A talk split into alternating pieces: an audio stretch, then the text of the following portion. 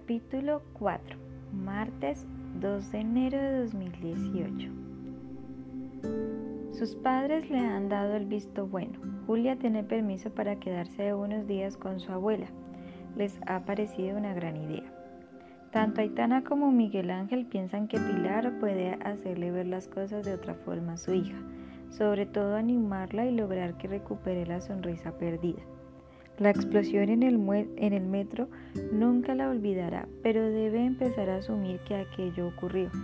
De lo que no les ha hablado la chica es de la presunta desaparición de Iván y de lo cerca que él vive de su abuela paterna. Ya ha avisado a Pilar por WhatsApp de que cogerá el autobús de las 6 y 10. Me alegro de que te hayas decidido a venir, querida nieta.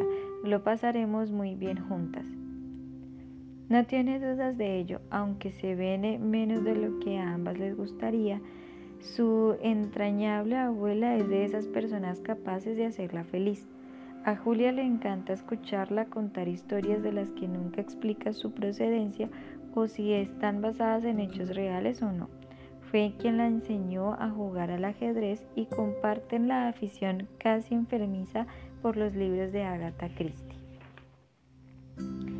¿Ya has acabado con la maleta? pregunta la voz grave de un hombre. Su padre se encuentra bajo el marco de la puerta de la habitación. La joven se vuelve y mueve la maleta de un lado a otro.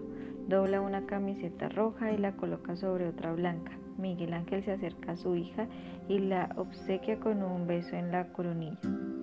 Me tengo que ir al cuartel en cinco minutos. Te acerco a la estación de autobuses. No te preocupes, papá, el bus no sale hasta las 6 y 10. El hombre mira su reloj y comprueba que son las 5 y 20. No puede esperarla tanto. ¿Hasta cuándo piensas quedarte con la abuela? Mi idea es volver el sábado o el domingo. Tampoco quiero darle mucho trabajo. Ella está encantada de que vayas, ya lo sabes, comenta el sargento mientras sonríe. Creo que te irá muy bien desconectar de todo esto, Julia aunque sean cuatro o cinco días. La chica asiente a pesar de que su mente está más centrada en lo que le ha contado Hugo de Iván que en la tranquilidad que pueda encontrar ella en la casa de su abuela. Es cierto que necesita desconectar de los acontecimientos que ha vivido en los últimos meses, pero eso es mucho más difícil hacerlo que decirlo. Su padre se despide de ella y le pide que lo llame en cuanto llegue. Él también lo ha pasado mal últimamente y se le nota en el rostro cansado y en las profundas ojeras. El caso de las chicas asesinadas del Instituto Rubén Darío lo dejó sin energía.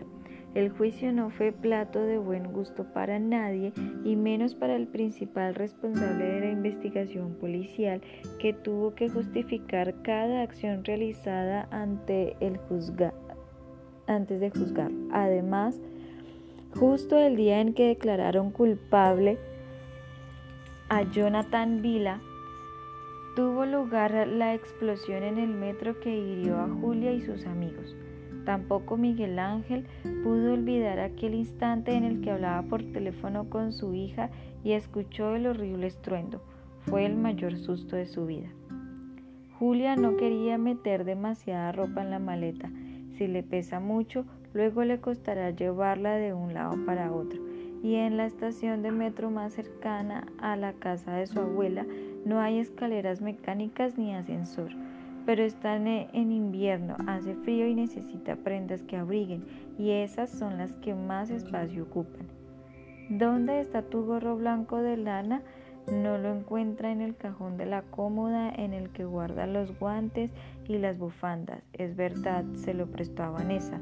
Su memoria no lo habría hecho dudar hace unas semanas. Mira el reloj del móvil y comprueba que son las 6 menos 25.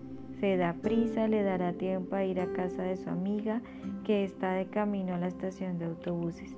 Su madre se marchó hace un rato. A Julia le había caído una bronca por no haber comido apenas, pero como Aitana estaba contenta de que su hija se fuera unos días con su abuela Pilar, al rapapolvo fue menor del esperado. En la calle siente frío, diría que están cerca de los cero grados. Ya ha anochecido y no se ve a demasiada gente, por lo menos no llueve. Julia arrastra su maleta por la acera.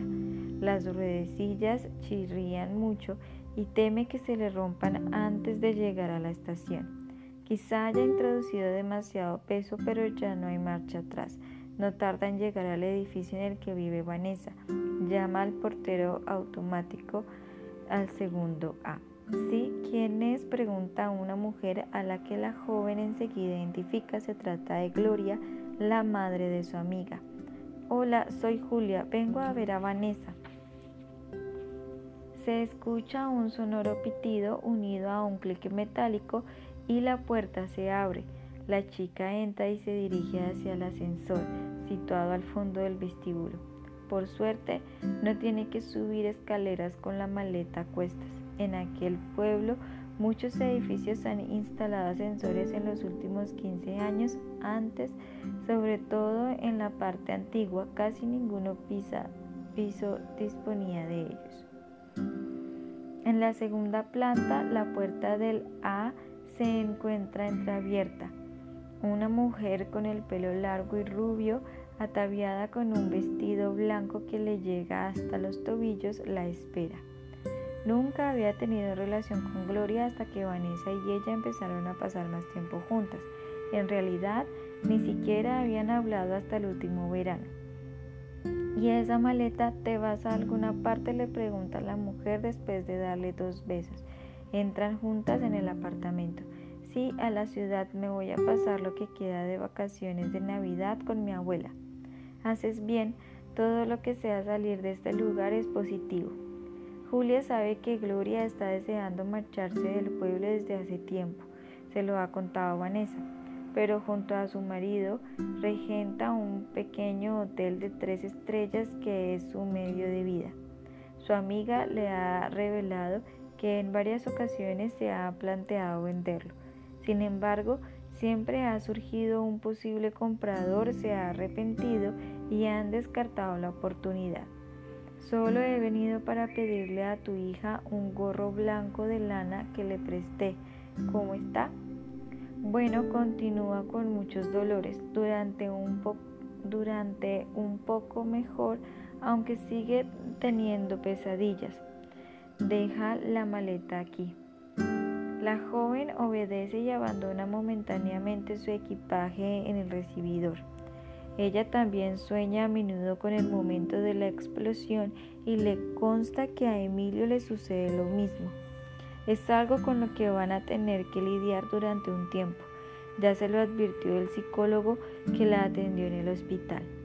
Gloria y Julia llegan a la habitación de Vanessa al final de un largo pasillo provisto de suelo de losa y paredes pintadas en ocre. La mujer toca la puerta y le susurra a Julia. Ingrid está con ella. Inmediatamente se escucha la voz de la chica dando permiso para pasar. Es Gloria la que abre, aunque cede a su joven acompañante la opción de entrar primero. Hola, qué sorpresa, exclama muy ilusionada Vanessa, aunque enseguida dibuja una mueca de dolor cuando hace el esfuerzo de incorporarse.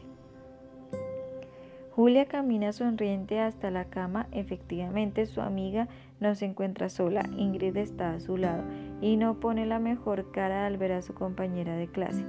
Vanessa, en cambio, se agarra al cuello de la recién llegada y le da dos ruidosos besos en la cara. ¿Cómo va todo? pregunta Julia, que coge durante unos segundos la mano de la chica. Tienes buen aspecto. Gracias, pero sé que no lo dices en serio, estoy horrible. Tú siempre estás preciosa. No mientas, parezco la novia cadáver. Tim Burton podría inspirarse en mí para su próxima película. Vanessa suelta una risita nerviosa y de nuevo se queja, esta vez de un pinchazo en la zona lumbar. Ingrid se inclina hacia ella y le coloca una almohada en la espalda.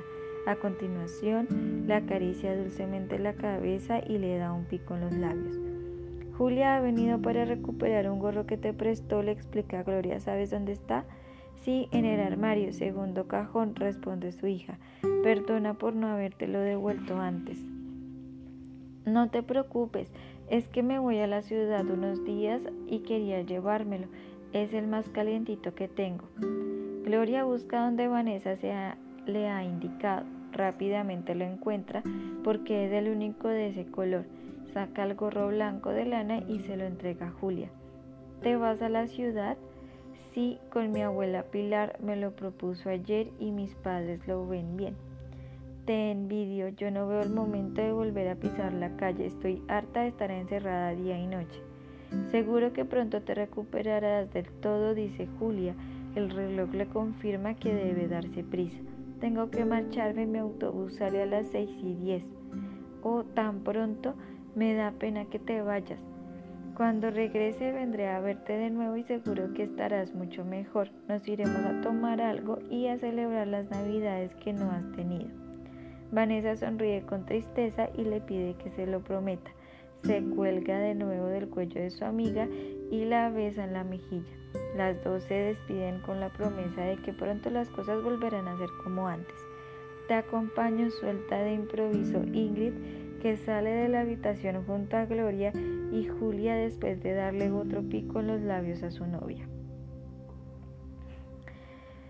Las tres llegan a la puerta del piso. La mujer le desea lo mejor a Julia y la abraza antes de que ésta se dirija al ascensor. Ingrid, en cambio, continúa caminando junto a su compañera de clase. Bajan en silencio. Sin embargo, en el vestíbulo la novia de Vanessa acelera y se interpone entre la chica y la salida del edificio. Basta ya, exclama usando un tono de voz desafiante. Aléjate de ella. Que me aleje, no te entiendo. No te hagas la tonta conmigo, insiste Ingrid, que se aparta con vehemencia un mechón de pelo de la cara. Eres muy lista, pero no paras de ocasionar problemas a todo el que se acerca a ti. Mira cómo terminó Patricia Herrero, o Emilio, o la pobre Vanessa. Eso que dices no es justo. No es justo.